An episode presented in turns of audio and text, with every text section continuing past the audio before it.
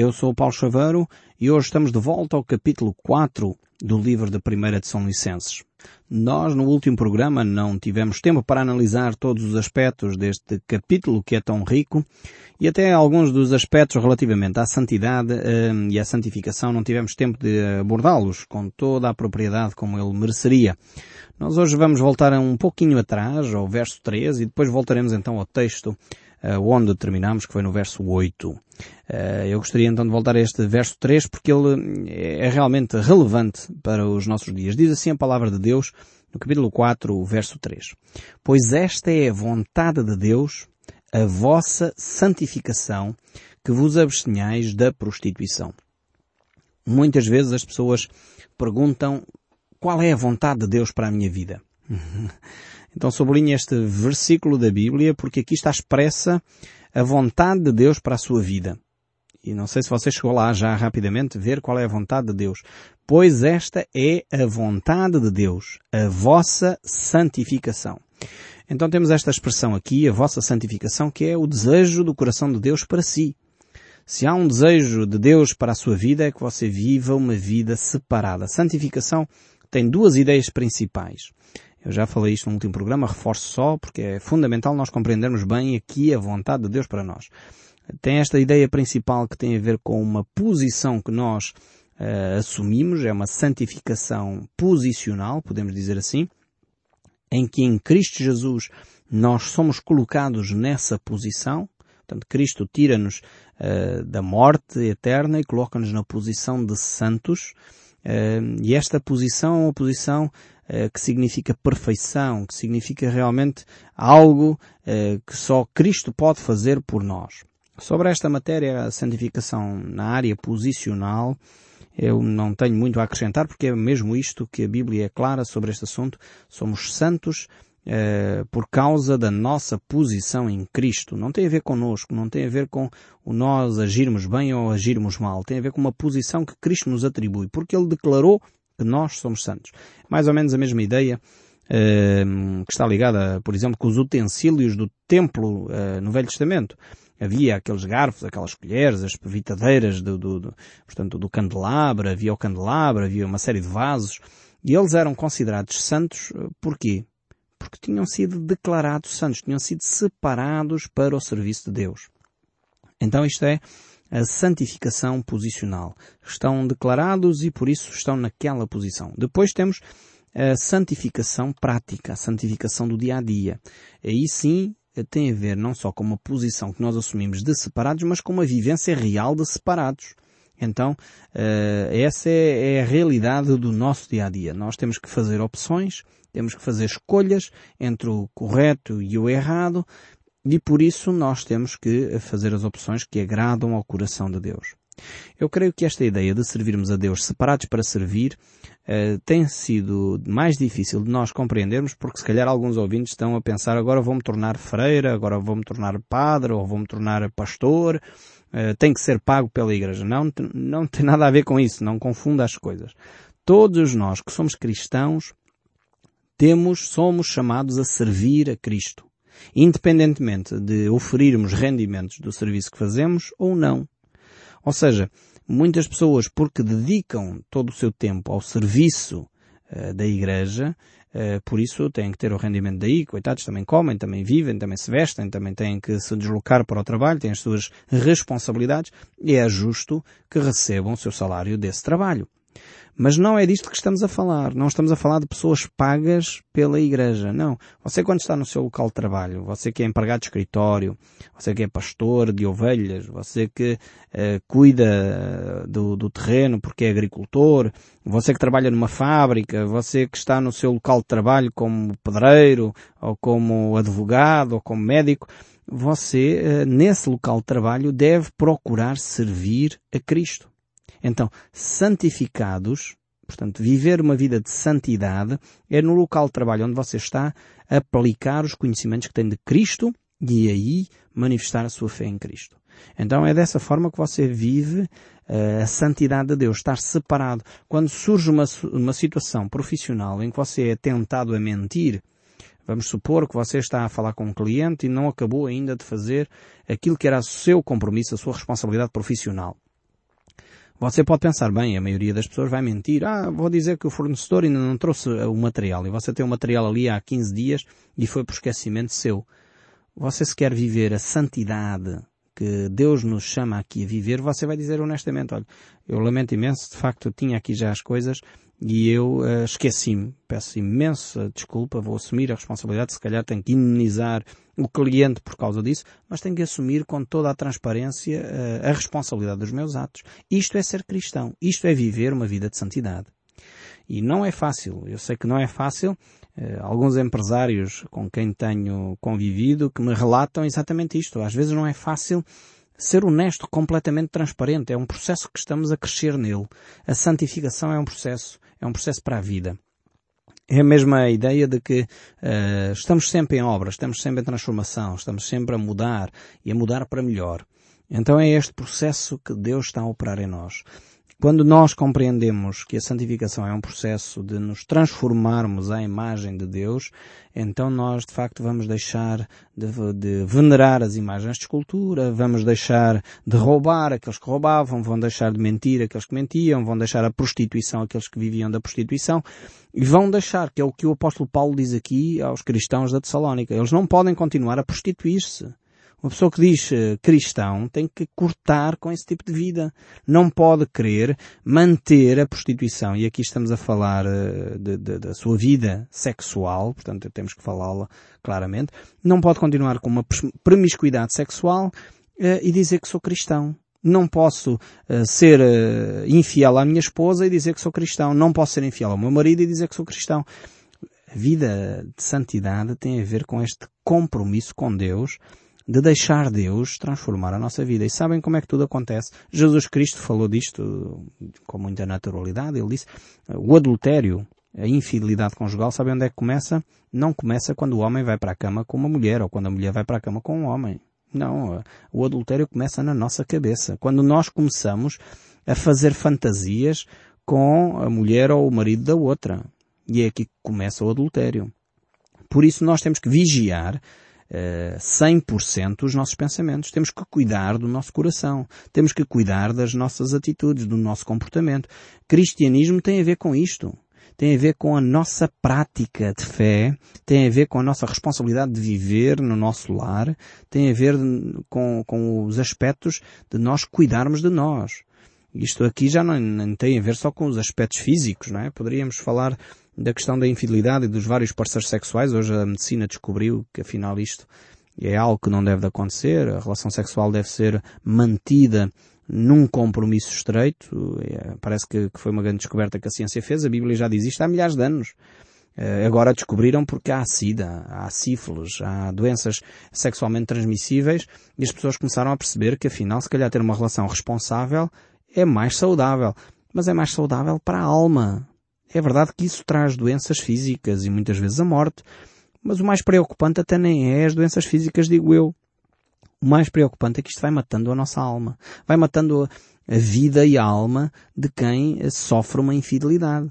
A esposa lá em casa ou o marido lá em casa que foi traído vai ter grandes dificuldades em confiar nas pessoas a seguir. E infelizmente nós não percebemos que a maior destruição que nós trazemos é para a nossa própria alma, para a nossa própria vida interior, para a nossa própria experiência. Então ser cristão tem a ver com estas práticas, tem a ver com o seu casamento, tem a ver com a forma como você vive a vida. Se você é supersticioso, quantos e quantos portugueses, isto faz-me uma grande confusão, desculpem-me eu abrir aqui o meu coração, mas eu posso fazer isto com vocês porque vocês estão a ouvir, eu sei que vocês são, são pessoas que guardam estas coisas só convosco. É, Faz-me uma grande confusão no nosso país, que se diz cristão, pessoas viverem de, atormentadas debaixo da superstição. São pessoas que estão supersticiosas. Atrás de cada coisa vem, vem o demo. E, e que horror, vamos fazer assim, fugir daqui, fugir dali. Mas depois vão atrás dos horóscopos e pensam que são os astros que vão conduzir as suas vidas. Qualquer revista Zeca que hoje eh, esteja no mercado, qualquer jornal Zeco, tem os horóscopos expressos lá, mas para quê? Onde é que nós, portugueses, confiamos a nossa vida? Dizemos nós ser cristãos? Precisamos de conformar a nossa vida com os ensinos de Cristo e deixar essa superstição que só nos amarra e nos destrói. Os seres espirituais estão aí. Satanás, sem dúvida, está ativo e tem amarrado a nossa sociedade com esta superstição que leva, de facto, muitos portugueses a não conseguirem dar um passo sem primeiro ler essas coisas. Precisamos de confiar mais em Cristo. É por isso que um amigo meu, a certa altura, estava um colega a falar com ele e perguntou, ah, mas qual é o teu horóscopo? Porque vamos ler aqui nesta revista o que é que te vai acontecer hoje. E essa pessoa respondeu de uma forma sublime. Eu, eu, eu fiquei com essa, porque de facto eu próprio às vezes caía nesta armadilha. Alguém perguntava-me quando é que eu nascia e eu dizia, ah, nasci no dia tal. E ele dizia, ah, o teu horóscopo então é este. E ele respondeu a esta questão. Se eu não tenho horóscopo, se não tens horóscopo, não nasceste no dia tal, no mês tal, tens que ter. Se não, não, não tenho. Eu sou cristão. Não são os astros que me guiam, é Cristo que me guia. E de facto é isto. Um cristão não tem horóscopo. Um cristão não segue pelos astros. Não são os astros que regulam a sua vida. Não são os astros, não é Plutão que vai estar em conjugação com Júpiter ou com Saturno que vai ditar se você hoje vai ter sorte ou azar. Se você vai, vai correr bem os negócios ou não vai. Se os seus amores vão ficar bem ou não vão. E é este tipo de superstição que os portugueses embalam e esquecem-se que é Cristo que deve regular a nossa vida. E se nós vivêssemos mais dentro dos padrões de Cristo, provavelmente não havia tantos casamentos desfeitos, não havia tantas pessoas traumatizadas, tantos abusos sexuais, tanto, tanta, tanto lixo na nossa sociedade. Precisamos de abandonar, eh, de facto, estas, estas situações, ser santos como Deus é santo. E esta é a vontade de Deus para si. Que você tenha uma vida sexual saudável. Este é o desejo de Deus. Não que você viva eh, com vários parceiros sexuais. Por isso é que o apóstolo Paulo aqui neste capítulo 4, verso 3 diz isto. Você não fique chocado por num programa de estudo bíblico estarmos a falar da vida sexual. Alguns já estão tentados a desligar o rádio. Mas não sou eu que falo, é a Bíblia que fala. Eu vou ler o texto bíblico outra vez, se você só agora é que sintonizou a rádio. Diz assim o texto bíblico de 1 de São Licenses 4, verso 3. Porque esta é a vontade de Deus. Qual é a vontade de Deus? Aqui está expressa. É a vossa santificação e esta vossa santificação como é que se manifesta? Manifesta-se de forma a que vocês se abstenham da prostituição. Ou seja, a vontade de Deus é que vocês tenham uma vida sexual saudável entre marido e esposa. Este é o desejo de Deus. Por outras palavras, é o que o apóstolo Paulo está a dizer. A vida de prostituição não é de acordo com a vontade de Deus. É engraçado que há um, uns tempos atrás, cruzei com um estudo muito engraçado que foi feito na, na Inglaterra, em Londres. E, e, de facto eles chegaram à conclusão que os casais que são fiéis e que vivem conjugalmente há mais tempo são mais satisfeitos sexualmente. Grande descoberta que a ciência fez. Mais uma vez, precisávamos da ciência para provar aquilo que a Bíblia diz há milhares de anos. É óbvio que sim. E infelizmente os casais que eh, vão trocando de parceiro sexual constantemente são os casais mais insatisfeitos. Isto é um estudo científico, não tem nada a ver com a Bíblia. Atenção.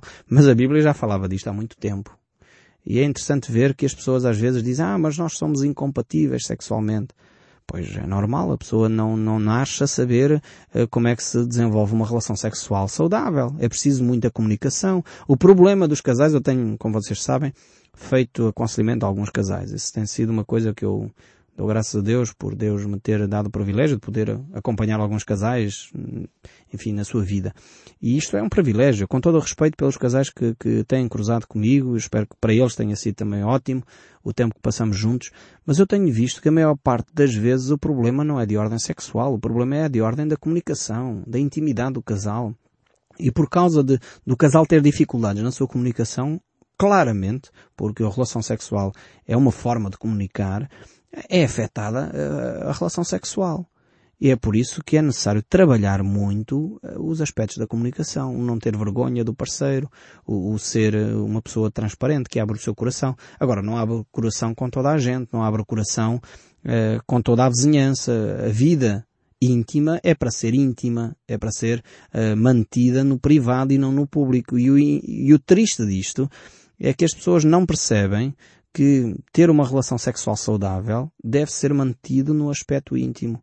O facto de não termos vergonha de falar da vida sexual não quer dizer que ela não seja íntima e privada, não é para trazer para público, não é para andarmos a falar, como alguns livros sugerem hoje em dia, começam a surgir aí na praça pública, a falar dos seus, dos seus aspectos íntimos e privados. A vida privada é para ser mantida em privado. E não tem mal nenhum nisso. Agora, temos que realmente perceber o que é privado e o que é público. E aqui é neste ambiente privado do, do, do, lar, da família, que nós devemos viver e desenvolver a nossa santificação também, a nossa vida saudável nesta área sexual. Por isso devemos abster-nos da prostituição. O livro de Hebreus é fantástico, porque o livro de Hebreus nos diz que é bem-aventurado o leito ou a cama sem mácula. Portanto, o casamento que é feito onde há uma relação sexual responsável mantida dentro do casamento. E não há para aqui troca de parceiros. Eu hoje vou com a Maria e amanhã vou com a Manela. Isto não, não tem a ver com, com o ensino bíblico. Temos de acabar com esta praga que destrói a confiança das pessoas. Há uns tempos atrás achei interessante uma empresa estrangeira eh, que não era cristã, é preciso frisar isto, que os patrões dessa empresa diziam, eu não colocamos nenhum chefe de repartição na nossa empresa que tenha praticado adultério. E a razão era a seguinte, é que se ele não é fiel com a família dele, ele não vai ser fiel com os patrões. Esta era a lógica por detrás. E, e eu tenho que concordar com ele, essas pessoas têm razão. Eles diziam, como é que um chefe de repartição que é infiel com a secretária vai ser fiel ao patrão? Ele é infiel, está a cometer infidelidades para com a sua esposa que está em casa, com a secretária ali no local de trabalho, e vai ser fiel ao patrão porque lhe paga mil euros ou dois mil euros por mês. Não sejamos ridículos, não sejamos uh, ingênuos. As pessoas não, não, não se vendem por tão pouco. Então tínhamos alguma lógica esta, esta razão de ser dessa empresa, enfim. Achei curiosíssimo e acho que, que talvez fosse uma ideia a seguir, a ser seguida mais no nosso país, provavelmente teríamos empresas mais bem geridas, com menos corrupção e menos fuga de, de lucros uh, de, das entidades patronais. Mas vamos voltar aqui ao nosso texto. Isto era só um comentário ao primeiro verso 3 que nós queríamos uh, voltar a ele para falar desta ideia de santificação, santidade, que tanto necessidade temos na nossa nação.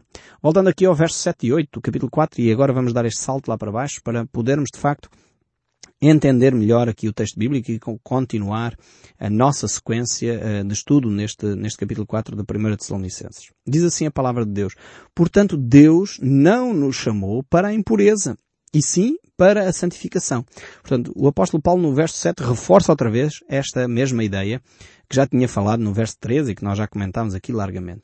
Depois o verso 8 diz, de Sarte, quem rejeita estas coisas não rejeita o homem, e sim a Deus que também uh, vos dá o Espírito Santo. Ou seja, se você concorda comigo ou não, é irrelevante. É irrelevante porque aquilo que eu estive aqui a partilhar não tem a ver com ideias minhas. Tem a ver com ideias do Paulo Chaveiro, que é um radical. Tem a ver com ideias que vêm da Bíblia. E se você é cristão, ou segue aquilo que Deus diz ou não segue. A opção é sua. Agora, Deus é, é tão bondoso que Ele não nos obriga a fazer aquilo que é a vontade de Deus. Agora, Ele dá-nos uma tremenda ajuda. E essa ajuda que Ele nos dá é o próprio Deus Espírito Santo que habita em nós. E o apóstolo Paulo escreve a carta aos Gálatas, no capítulo 5, verso 22, ele diz, mas o fruto do Espírito é. Agora veja bem o que é que é o fruto do Espírito, esta ajuda que Deus nos dá. É amor, é alegria, é paz, é longanimidade, é benignidade, é bondade, é fidelidade, é mansidão, é domínio próprio. E contra estas coisas não há lei e os que estão em Cristo Jesus crucificaram a carne com as suas paixões e concupiscências. Se vivemos no Espírito, andemos no Espírito. O apóstolo Paulo reforça esta ideia. Se nós deixamos Deus agir em nós, nós vamos ter tudo isto que está aqui descrito em Gálatas 5.22. E algumas pessoas anseiam desesperadamente por essa paz, esse amor, essa alegria, e não a têm. Sabem porquê? Porque não estão em sintonia com o Espírito Santo. Precisamos que Deus influencie mais a nossa maneira de ser. E é por isso que quando eh, Paulo está a falar no capítulo 19 eh, do livro dos Atos, é uma referência que ele faz aqui no verso 2, ele diz, ele pergunta aos Efésios, recebeste porventura o Espírito Santo quando crestes? Ao que eles responderam, pelo contrário, nem mesmo ouvimos que existe Espírito Santo. E por isso, como a pessoa não tinha o Espírito Santo, não podia ter o fruto do Espírito. Quando tem o Espírito Santo, aquelas virtudes que eu acabei de falar estão presentes na nossa vida. Depende da sua relação com Deus e você deixar que o Espírito Santo trabalhe na sua vida. É deixar, não impeça que o Espírito Santo faça a obra que ele está a fazer em si. Se você entregou a sua vida a Cristo, ele já começou. Talvez ainda não tem tudo manifestado. É como o fruto vai dando, conforme a época da primavera e o verão vai chegando, o fruto vai crescendo. Assim é o fruto do Espírito Santo na nossa vida também. O verso 9, voltando aqui ao texto em 1 São Licenses 4, diz No tocante ao amor fraternal não há necessidade que eu vos escreva, porque vós mesmos estáis instruídos por Deus de que deveis amar-vos uns aos outros. Aqui o amor que Paulo fala não é um amor abstrato. Por isso eles estavam instruídos por Deus. Não é como o nosso famoso poeta Camões descreveu o amor é fogo que arde sem se ver. Não. O amor é algo concreto. Na vida cristã o amor transforma-se em ações concretas do dia a dia. Você se diz amar o próximo tem que ser concreto na forma como ama. Isso uh, transforma-se em palavras amigáveis, transforma-se numa atitude afável, transforma-se em ação quando o outro precisa estar disposto a ajudar. Isto é que é amor que a Bíblia fala. E o verso 10, vamos voltar aqui ao texto, o verso 10 diz, e na verdade estás praticando isso mesmo, para com todos os irmãos, em toda a Macedónia. Contudo, vos exortamos, irmãos, a progredirdes cada vez mais e a diligenciardes por viver tranquilamente, cuidar do que é vosso e trabalhar com as próprias mãos, como vos ordenamos, de modo que vos porteis com dignidade para com os de fora e de nada vinhais a precisar. Vemos aqui o desafio que é de vivermos uma vida tranquila, vivermos uma vida que agrada a Deus, vivermos uma vida que se preocupa com os outros. Uma vida que, apesar de já estarem a viver em amor, deviam continuar a crescer nesse amor. Então, eu não posso dizer já cheguei, já amo o meu vizinho, já amo os meus irmãos e já estou pronto, já vivi o cristianismo, já cheguei. Não, o cristianismo é um processo constante até chegarmos ao céu. Se você já chegou lá, já está no céu. É porque já morreu e já está na presença de Deus.